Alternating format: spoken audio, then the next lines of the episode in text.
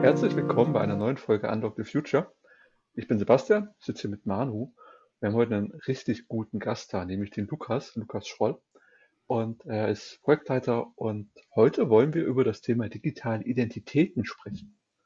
Ähm, Lukas, vielleicht stellst du dich kurz vor und dann habe ich eine super clevere Eingangsfrage. Hm. Hallo Sebastian, hallo Manu. Ich weiß gar nicht, ob du den Manu schon erwähnt hast. Ich ähm, freue mich auf jeden Fall hier zu sein bei euch. Ähm, vielen Dank für die Einladung.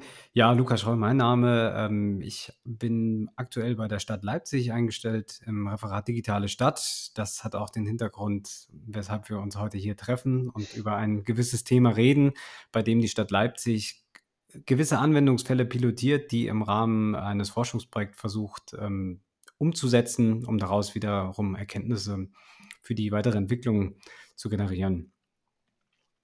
Okay. Dann äh, starte ich gleich, ich habe das ja angekündigt.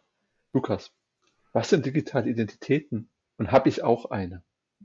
Vielleicht die, die zweite Frage zuerst. Du hast auf jeden Fall eine, bin ich mir ganz sicher.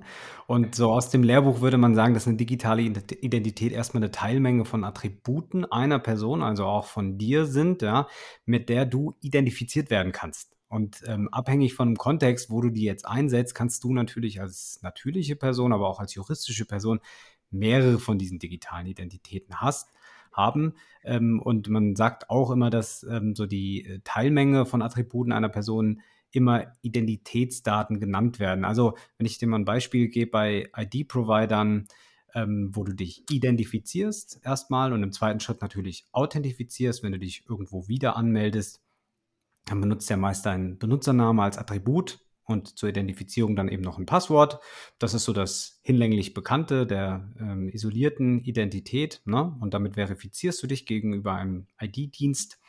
Und äh, wir haben natürlich im Rahmen des Forschungsprojektes noch eine ganz andere Vorstellung von unterschiedlichen Identitäten und wie ich diese nutzen kann. Also mein LinkedIn-Profil selbst ist keine Identität, aber dass ich mich dort anmelde, das ist meine Identifikation. Das kommt drauf an. Ich bin bei LinkedIn nicht so sattelfest, gestehe ich hier an dieser Stelle. Ähm, da, dort gibt es ja auch sicherlich die Möglichkeit, sich mit einer föderierten Identität anzumelden. Für alle die, die sich jetzt fragen, was ist jetzt eine föderierte Identität? Ja, das ist im Gegensatz zur isolierten Identität. Ähm, also wenn jetzt LinkedIn selbst eine Datenbank pflegt, wo sie Benutzernamen und Passwort in Verbindung bringen und zum mehrmaligen Authentifizieren für dich zur Verfügung stellen, ist eine föderierte Identität beispielsweise die, der Login von Google, Microsoft, Amazon, ne? wo ja. du eben vorgeschalteten ID-Dienst hast und dich damit authentifizieren kannst und somit natürlich auch gleich eine äh, Reihe von Attributen oder eine Reihe von eigenen Daten preisgibst. Ganz ungewollt meist. Ich muss jetzt direkt mal noch eine Sache loswerden, bevor wir hier tief einsteigen. Nämlich, dass diese Folge natürlich, wie alle anderen Folgen, auch von Data Science Mania präsentiert wird. So, jetzt können wir weitermachen. was mich an der Stelle interessiert, Lukas, lass uns gleich mal nochmal ins Thema tiefer einsteigen. Du hast ja gesagt, das ist nicht das, was ihr unter digitale Identität versteht, also Username und Password, sondern ähm, ihr versteht da im Projekt was anderes drunter. Äh, magst du uns da mal ein bisschen einen Einblick geben, was äh, zum Beispiel eine weiterführende digitale Identität sein kann? Genau, da setze ich doch einfach nahtlos an. Ich habe ja eben gerade von isolierten und föderierten Identitäten, also die klassisch bekannten gesprochen.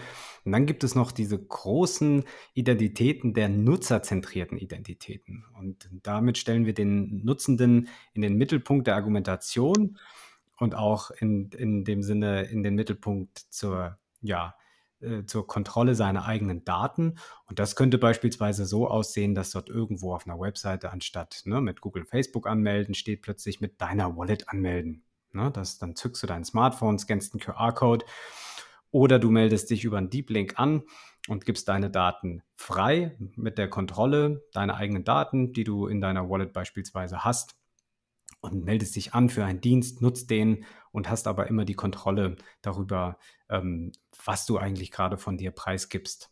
Ja? Und ähm, das ist so das, ja, das Grundkonzept. Wir, wir sprechen in dem Projekt ähm, von SSI, den sogenannten Self-Sovereign Identities. Dahinter steht eine ganze Reihe von Technologie, die ich auch im Rande erklären könnte. Ich weiß nicht, inwiefern wir da so tief einsteigen, aber das ist so das Grundgerüst, auf das wir uns beziehen. Lass uns, bevor wir da vielleicht noch tiefer einsteigen, mal kurz auf eine Sache eingehen. Du hast nämlich eben genannt, naja, ich mich mit meiner Identität anmelden und dann zum Beispiel einen, QR-Code scannen oder was. Ich glaube, ein ganz wichtiges Thema bei dem Thema Identität ist die Usability, weil ich gebe mal ein Beispiel, ähm, verwandter Bereich, der auch vielleicht ähnlich oder sogar noch mehr gehypt wurde die letzten Jahre, ist das Thema Blockchain wahrscheinlich. Und da ist es so, da wurde lange das Narrativ erzählt, naja, jeder will eigentlich seine Private Keys selber handhaben. Ja? Also äh, sich die Bitcoin auf einen USB-Stick speichern. So. Und äh, dann sind aber die ganzen Kryptobörsen explodiert. Ja? Und die haben ja genau nicht das Narrativ, dass ich Herr meiner eigenen Zugänge bin, sondern dass es ein Dritter für mich macht, weil es entspannter ist. Ja? Weil ich, wenn ich mein Passwort verliere, kann ich es resetten und so weiter und so fort. Also aufgrund der Usability äh, nehme ich in Kauf, dass ich ähm, eben nicht meine Identität verwende, sondern jemand anderen die für mich verwalten lasse. Jetzt die Frage an dich. Ähm, siehst du Siehst du das auch im Falle von digitaler Identität? Also, dass Leute einfach bequem sind und sagen, hey, dann lass es doch Amazon machen. Die können das eh besser. Oder siehst du tatsächlich, dass das äh, fliegen könnte? Also im Sinne von, naja, dass Leute, weil sie eben nichts von sich preisgeben wollen, Lust auf sowas haben. Was ist denn mhm. da deine persönliche Einschätzung dazu? Gute Frage, auch eine, die wir im Projekt, ähm, die einen hohen Stellenwert im Projekt hat. Also ich glaube, mit dem Datenschutzargument zu kommen und dann es auf äh, Leute loszulassen und zu sagen, hier nutzt das, weil das ist super sicher, das funktioniert nicht. Die Leute sind mhm will niemandem auf die Füße treten, aber da gucke ich auch in mich selbst hinein. Man ist erstmal faul. Man will einfach, dass es funktioniert. Und es muss gut funktionieren. Und dann sprechen wir auch darüber, dass wir eigentlich ja Security by Default oder by Design eigentlich sogar haben müssten. Ne? Das heißt, dass wir eigentlich davon ausgehen müssten, dass das alles super sicher ist. Ja? Ähm, du sprichst den Punkt äh, Usability an und das ist ein wichtiger. Ähm, ich glaube, dass wir uns da aktuell in schon in einem Kulturwandel befinden ähm, und äh, dass sich in den nächsten Jahren dort richtungsweisend was verändern wird in der Richtung. Also die EU gibt da auch, ähm, da gibt es eine Gesetzesnovelle, die EIDAS, die das Ganze regelt, was da jetzt eigentlich gerade auf ähm, EU-Ebene passiert. Die EU will auch eine eigene Wallet dieses Jahr noch an den Start bringen. Da wird viel entstehen. Und das wird sich alles verändern, wie wir uns zukünftig einloggen werden. Also da gehe ich schon davon aus. Und wir sind ein kleines Testlabor, wenn du so willst, weil wir auch Anwendungsfälle haben in unserem Projekt. Das nennt sich ID Ideal. Das ist eins von vier geförderten Schaufenstern vom Bund. Ähm, und dort testen wir eben mal auch mit Bürgerinnen und Bürgern der Stadt Leipzig, der Stadt Dresden, ähm, wie so eine Anmeldung mit einer Wallet oder aber auch ähm, das Austauschen von Verified Credentials, ähm, den sogenannten ne, verifizierten Nachweisen, wie sich das eigentlich für eine Person anfühlt. Ne? Und machen da auch Usability-Tests. Also das ist uns schon sehr wichtig, diesen Aspekt zu betrachten. Mhm, verstanden. Warum ähm, gibt es jetzt das Projekt, wenn ich doch in meinem elektronischen Personalausweis, ist doch die Funktion schon live. Kannst du noch mal erklären, was der Unterschied ist in dem ID-Ideal? Mhm. Also, das ist natürlich auch wir haben den die den den Perso, die EID, die es jetzt auch schon seit 2010 gibt, ne, und wo die Anwendungsfälle noch auf sich suchen lassen, hm, die haben wir schon auch ein Stück weit integriert. Da, wo es ein Vertrauensniveau hoch braucht, braucht man die EID heutzutage. So ist das. Das sind oft bei hoheitlichen Diensten in der Stadt ist das der Fall. Das heißt, da muss ich mich initial mal mit der EID identifizieren. Ähm, wir haben aber auch ganz viele andere Sachen im Blick. Also beispielsweise ein Bibliotheksausweis. Ja, da würde jeder, glaube ich, sagen, äh, das ist out of scope, wenn ich da mich plötzlich mit der EID anmelden muss, um ein Buch auszuleihen. Ja, warum der ganze Quatsch? Kostet ja auch viel Geld. Und ähm, vielleicht muss man jetzt an dieser Stelle einfach nochmal zwei Schritte zurückgehen und sagen, ich hatte eben diesen Kulturwandel mal angesprochen und dass sich da in den nächsten Jahren auf jeden Fall was verändern wird. Vielleicht, wenn ihr mir gestattet, nehme ich euch mal ganz kurz mit auf eine kleine Reise in, in den wilden Westen. Ähm, also wir stellen uns mal vor, ihr seid in der Polizeikontrolle, ja, und ähm, werdet kontrolliert. Jetzt sagen wir mal vielleicht mit dem Auto oder auch zu Fuß, weil ihr euch irgendwie merkwürdig verhaltet ähm, dann ist ja eure Ansicht wahrscheinlich, okay, der will jetzt mein Ausweisdokument haben, das gebe ich ihm dann auch, dann prüft er das. Ich weiß, da wird jetzt auch irgendwas Digitales passieren. Grundsätzlich habe ich aber ein bisschen die, die Kontrolle, weil ich denke, ich gebe ihm ja nur meinen Personalausweis oder meinen Reisepass, den ich zufällig dabei habe. Und dann erwartet ihr, also Sebastian Manu, ihr erwartet dann wahrscheinlich beide auch, dass er euch den Personalausweis wieder zurückgibt, wenn er mit der Kontrolle fertig ist. Ja, dann steckt ihr den wieder in euer Geldbeutel und fahrt oder lauft weiter. Und ähm, warum sage ich, dass wir uns im Wilden Westen aktuell noch befinden, der irgendwie noch nicht so wirklich äh, Regeln und Gesetze kennt? Wenn ihr euch jetzt mit diesen sogenannten föderierten Identitäten anmeldet bei irgendeinem Dienst, weil es mal eben schnell gehen muss, ja, dann gebt ihr halt nicht nur euren, vielleicht nicht euren Perso, aber ihr gebt äh, neben euren Gewohnheiten im Netz natürlich auch noch ähm, mitunter eure Kreditkartendaten weiter. Ne? Die kriegt ihr im Übrigen nicht zurück. Die werden dann irgendwo schön dezentral gespeichert, für euch nicht nachvollziehbar. Und ähm, damit möchte ich einfach nur sagen, da muss sich etwas tun in den nächsten Jahren. Und natürlich stecken wir da aktuell noch in den Kinderschuhen, aber es ist ganz wichtig, das Thema jetzt mal anzugehen und das natürlich nach außen weniger in, den, in die Datenschutzfragen zu spielen, sondern eher in die, so wie es Manu auch eben schon angeteasert hat, in die Frage der Nutzbarkeit, also der Usability. Du kommst ja da ganz schnell in Richtung Internet der Werte. Ne? Also jetzt mhm. so Internet der Informationen, dann Internet der Werte. Das ist ja ein äh, großer Doomsday für die ganzen äh, Googles und Alphabets dieser Welt, die mit Werbung extrem oder mit Sharing von Daten extremes Geld verdienen, ne? mit personalisierter Werbung etc. Das wäre ja quasi das, ja, das wäre der Doomsday für diese Konzerne, weil dann würden perspektivisch Gewinne in Milliardenhöhe äh, wegbrechen. So, das heißt, ähm, äh, beobachtest du da Bestrebungen, sagen wir mal, der Old New Economy, also der, mhm. der großen mhm. GAFAs, ähm, dass die sich da dagegen wehren und irgendwie so ähm, versuchen, Vorteile für ihre föderierten Identitäten zu, zu generieren? Oder, oder hast du dich da schon mal mit auseinandergesetzt?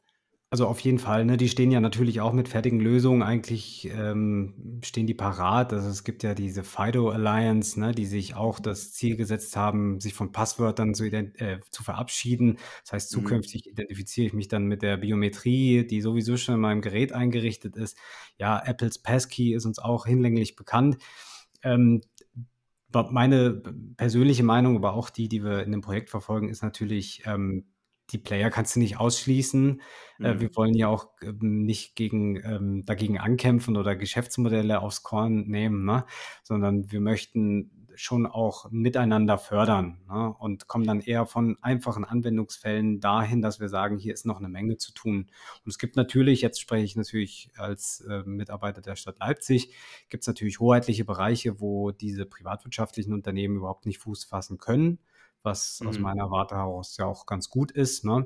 Und da gucken wir halt auch vermehrt hin. Also wir haben natürlich die Privatwirtschaft im Blick. Also das geht von ähm, ÖPNV-Buchen äh, bis hin zum Hotel-Check-In. Aber das geht eben auch zu so Dingen wie mal ein Bürgerbegehren digital starten. Ne? Was brauche ich dafür? Was gibt es für Nachweise? Und ähm, Vielleicht kommen wir da auch noch zu einem spannenden Punkt. Also wir haben natürlich nicht nur diese Identifikation und Authentifiz äh, Authentifikation auf dem Radar, sondern gerade die Frage, wie können wir eigentlich Nachweise, unterschiedlichste Nachweise miteinander zirkulieren lassen in Ökosystemen, ja, nutzbar machen, ne, um eben auch Medienbrüche zu ähm, vermeiden. Das ist auch ein ganz großes Anliegen des Projekts.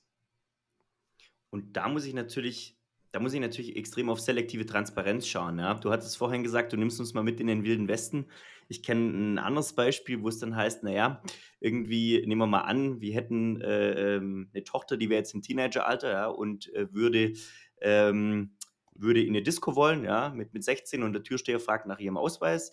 Ähm, dann steht ja auf dem Ausweis zum Beispiel auch die Meldeanschrift. Ja? Und äh, dann kommen wir ganz schnell in das Thema, naja, warum muss jetzt der Türsteher wissen, wo ich wohne und ähm, wie ich mit vollem Namen heiße, äh, der will ja eigentlich nur wissen, ob ich 18 bin, ja. Und diese, ich glaube, das ist äh, A, diese, diese Medienbrüche vermeiden und B, aber auch sicherstellen, dass nur derjenige genau die Information bekommt, die er zu dem jeweiligen Zeitpunkt braucht. Der Türsteher muss wissen, diese Person ist 16 Jahre alt, Punkt. Mehr musst du nicht wissen. So. Absolut, und ähm, absolut. das ist ich weiß nicht, beschäftigt ihr euch auch mit so Zero-Knowledge-Proofs, also dass ich beweisen kann, dass etwas so ist, die Person ist 16, ohne andere Daten von dieser Person preiszugeben?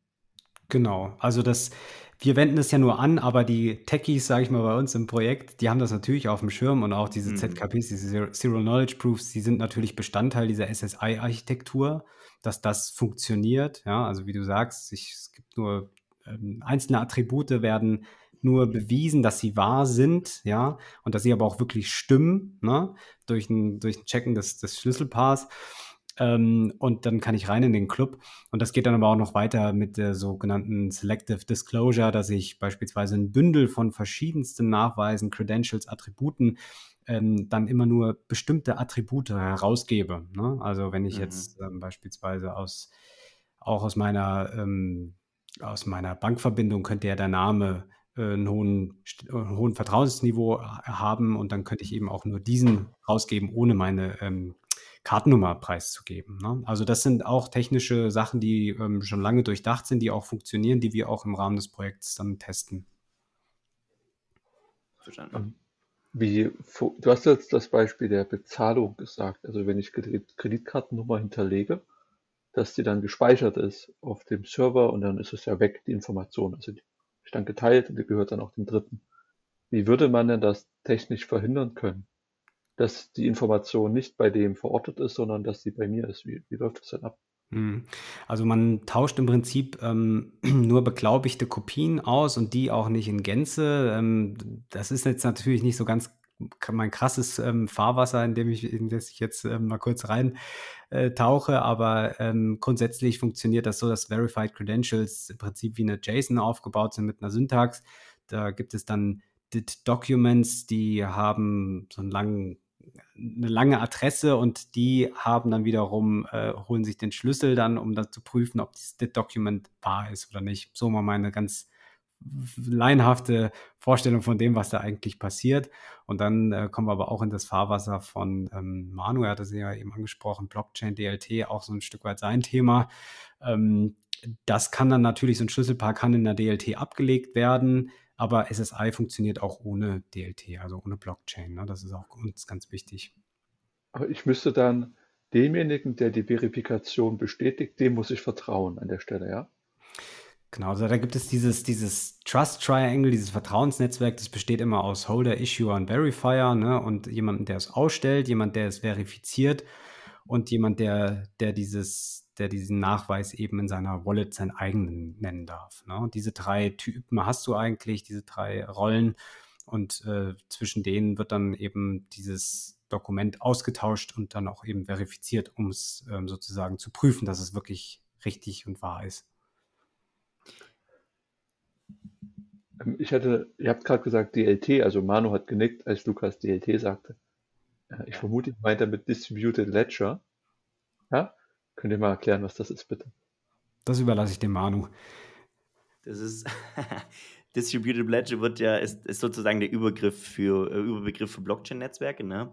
Und ist im Grunde, ich habe ein, ein verteilt, eine verteilte Datenbank, ähm, in der Daten über einen definierten Konsensmechanismus ähm, abgelegt und synchronisiert werden.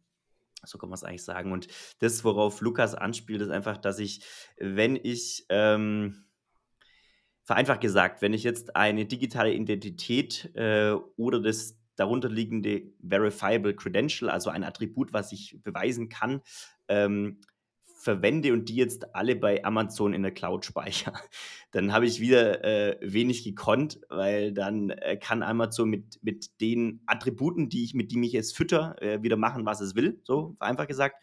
Und ähm, kann es natürlich rückwirkend, kann natürlich rückwirkend äh, äh, viel, viel Unfug damit treiben. Und das ist so eines der Kernversprechen von DLT, dass äh, durch die starke Verteilung ähm, und die gleichzeitige Sicherstellung durch den Konsensmechanismus, dass sich im, im Rückwirken nichts mehr verändern kann, dass ich da dann nochmal so, ein, so eine Art Speicherung auf Vertrauensbasis habe, also Prozessierung von Daten und Speicherung von Daten, beides auf Vertrauensbasis. Und das ist, glaube ich, auch das, was die beiden also digitale Identitäten und DLT so miteinander vereint, dieses äh, eingebettete technische Vertrauen. Ja? Äh, weil ich, ich, ich komme halt von einem Vertrauen in Institutionen, also Amazon, Stadt Leipzig, wer auch immer, ähm, in so ein, so ein, so ein Techn ich, ich, vertraue in eine Technologie, in ein technologisches Vertrauen. Und das ist schon äh, auch ein Stück weit, glaube ich, ein, äh, ein Paradigmenwechsel. Ja. Das ist auch das, warum zum Beispiel, oder eines der Kernversprechen, äh, was die Bitcoin-Blockchain äh, mit sich bringt, ja, äh, dass ich halt, dass dem digitalen Asset, das sich ein Bitcoin nennt, ja, oder Satoshis, was auch immer, also die Untereinheit, dass die ähm, einen gewissen Wert hat und der Wert bemisst sich ein Stück weit an der Manipulationssicherheit. Ja. Gut, kurzer Exkurs zu Ende.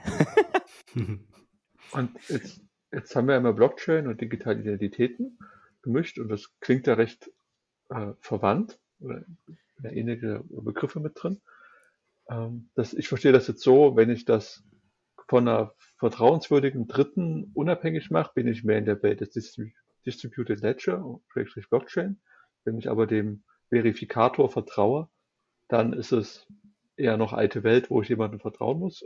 Oder, oder ist das nur in meinem Kopf verbunden? Also es klingt für mich so, es hat das was miteinander zu tun, aber irgendwie doch nicht. Ja, Lukas, sag du. Ja, ich würde sagen, also bei uns ist es, ich würde das gar nicht, also es ist keine Grundvoraussetzung, dass es funktioniert. Ne? Das ist erstmal ganz wichtig und es gibt auch viele gute Kritikpunkte, warum das mit einer Blockchain jetzt im, im Zuge von SSI, also dieser selbstbestimmten digitalen Identitäten, nicht unbedingt ähm, anwendbar gemacht werden sollte. Da gibt es gute Kritikpunkte. Ähm, es geht um diese Unveränderbarkeit, ne? dass ich weiß, es ist irgendwo abgelegt, nicht bei mir, aber es stimmt. Ne? Und ähm, wir jetzt eher in der Kommune verfolgen schon eher den Ansatz ähm, ja, eines Intermediären oder eines unabhängigen Dritten, ne, der auch vielleicht so ein, so ein Schlüsselpaar dann auch speichern kann. Da sind wir dann natürlich bei so einer Public Key Infrastructure, die schon auch irgendjemand steuern muss. Das ist ja aber gar nicht schlimm. Ne? Und ähm, gerade wenn es, ähm, ich meine, der Staat ist nie neutral, das sollte man auch äh, immer so betonen, aber gerade wenn es ähm, öffentlich ist, dann kann es ja auch sehr sicher ausgestaltet werden. Also ein gutes Beispiel ist ja die EID, die, zu den sichersten Verfahren gehört, leider damit auch zu den teuersten. Ne? Dieser ID-Gateway, der ist teuer, der kostet Geld, das ähm, zahlen die Steuerzahlerinnen und Steuerzahler.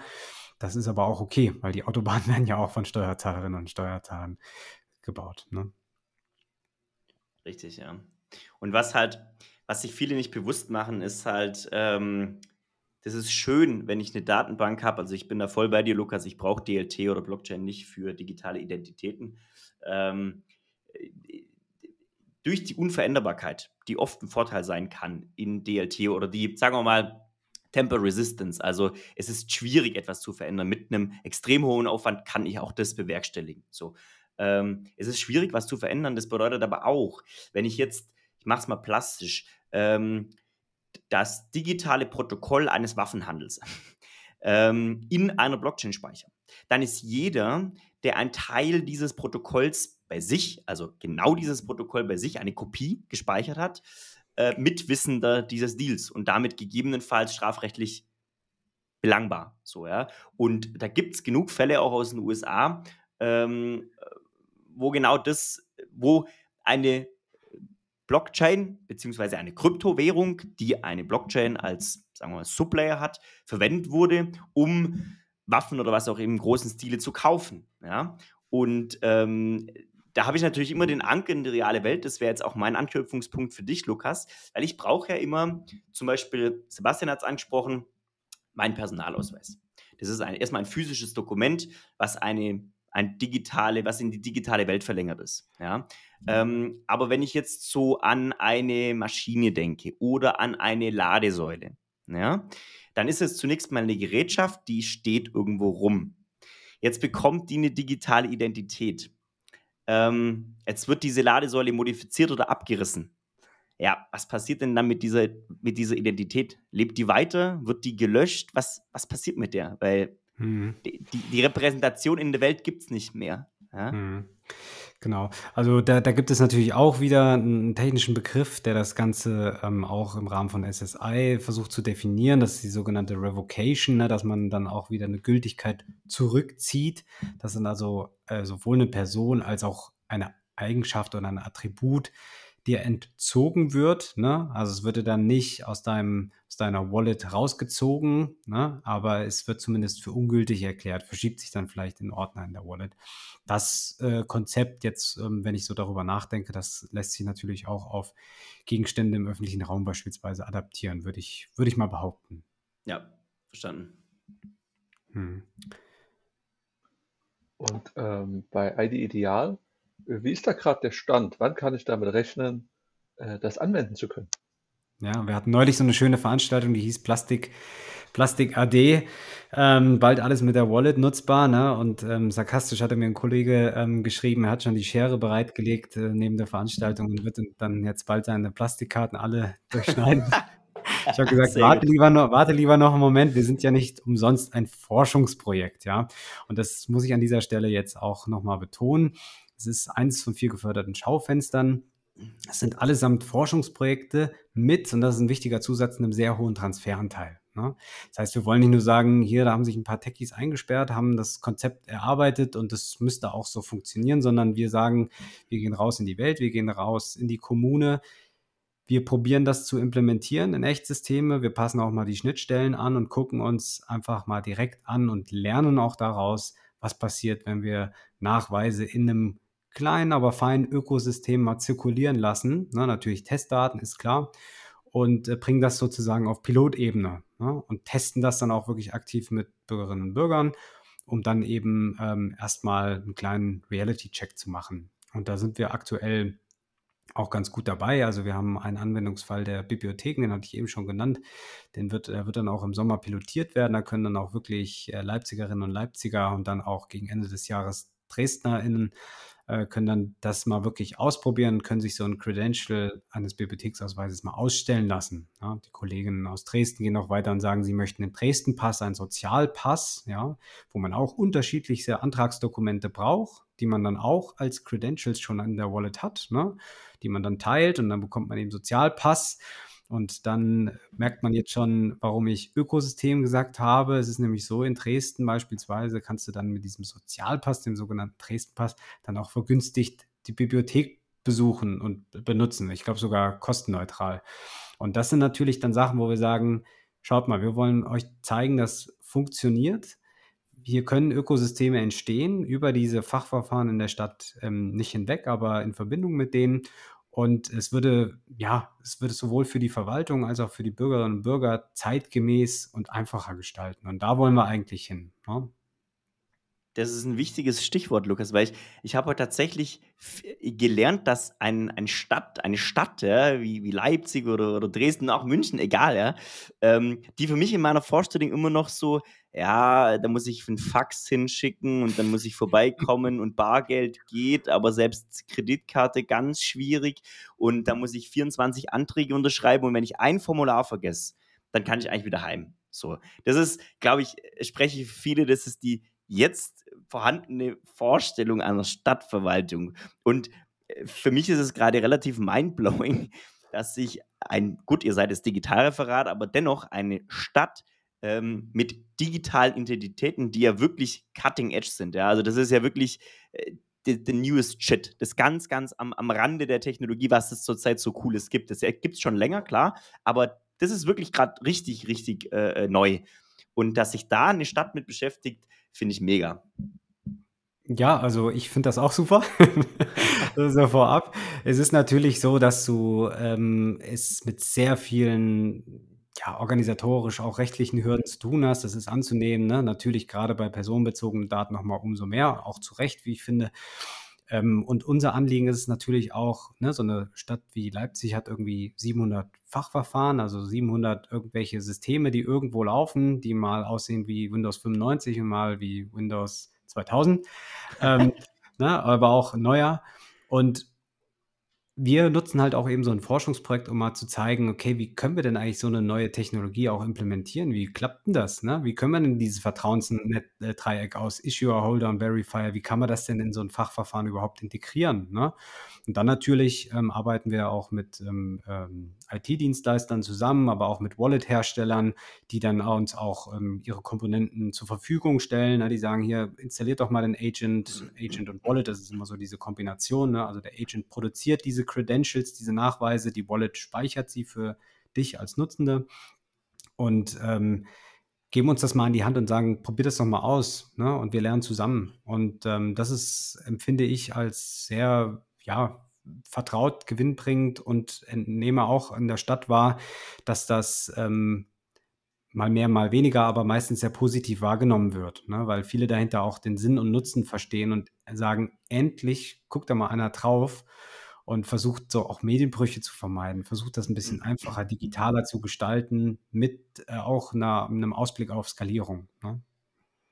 Verstanden. Jetzt muss ich aber noch mal kurz bei den Wallets einsteigen, wo du sagst, äh, ihr habt dann Wallet-Provider, die, die ja, liefern euch Wallets. Ich versuche mal eine Analogie zu spannen und dann kommt die Frage. Ähm, zurzeit ist in Europa und in den USA eine ganz heiße Diskussion, ob Hardware von chinesischen Hardwareherstellern für Mobilfunknetze verwendet werden darf. 5G Stichwort, ja, Huawei etc. So.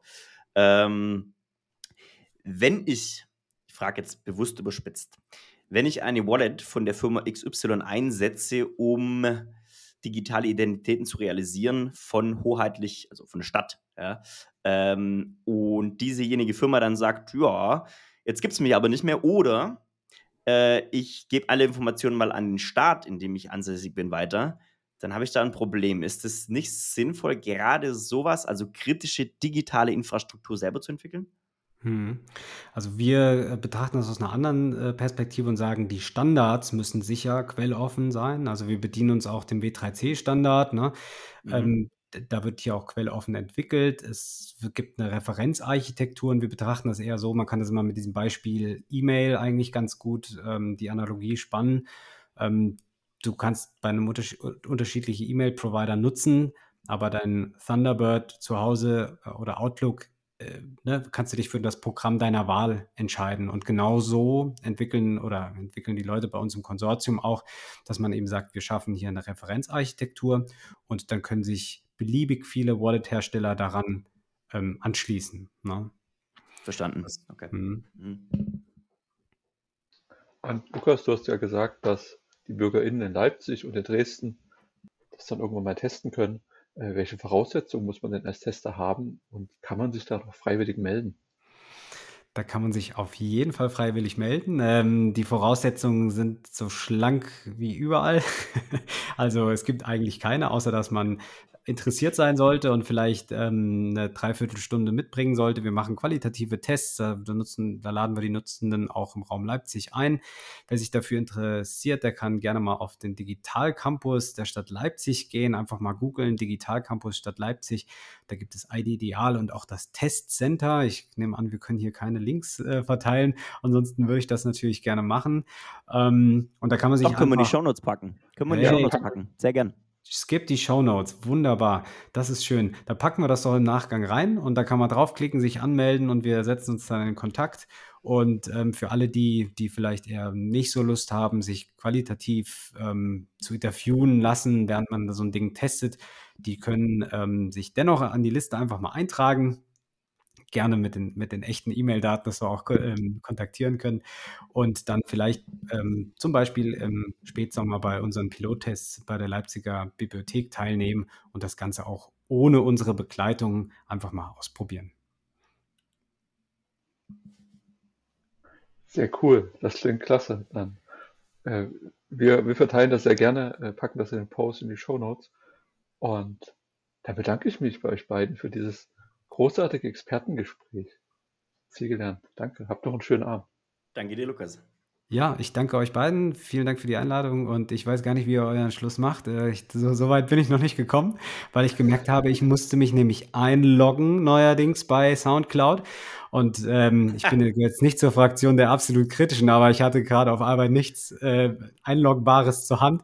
Insofern habe ich euren Schluss noch nie ähm, gehört. Ich bedanke mich auch recht herzlich. Ich fand es sehr angenehm und nett und äh, wünsche euch beiden viel Erfolg weiterhin. Danke.